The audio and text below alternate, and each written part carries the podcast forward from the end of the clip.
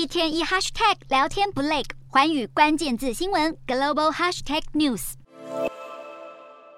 乌克兰大学宿舍窗户碎裂，门前还被炸出了一个大洞。这是俄军当地时间八日对乌东克拉莫托斯克市发动的飞弹袭击所致。除了画面中些微毁损的两栋宿舍外，似乎没有造成任何伤亡。不过，俄罗斯国防部却宣称，这波攻击一共歼灭了六百名乌军。俄方表示，这次的攻击是要为日前被炸死的至少八十九名俄军士兵展开报复。不过，俄罗斯过度谎报战机，马上被路透社以及当地官员给识破。路透社记者采访当地。居民指出，俄军飞弹只有擦边球，连目标都没有打中，更没有造成任何伤亡。俄军对乌克兰平民区发动看似永无止境的轰炸之际，也调动大批地面部队强攻乌东战略重镇巴赫姆特市。普丁麾下佣兵团瓦格纳集团首领普里格金，当地时间七日透露，俄国不惜蒙受庞大损失，也要拿下巴赫姆特市的原因。普里格金指出，巴赫姆特市底下深达八十到一百公尺的地底，是一座坚不可摧的地下城市，不但可以容纳大批军队长期驻扎，就连坦克还有装甲车都能在长达一百多英里的地道自由穿梭，这让巴赫姆特自第一次世界大战以来就成为兵家必争之地。俄军一旦夺取这个独特的防御工事，就能存放大量武器，对莫斯科来说是显著的战力提升。普里格金强调，瓦格纳集团绝对不会放弃已经延续五个月的巴赫姆特攻坚行动。不过，美国官员却认为，普里格金目标绝非军事用途，而是想要独霸巴赫姆特地区广大的矿产资源，根本是在为自己的利益而战。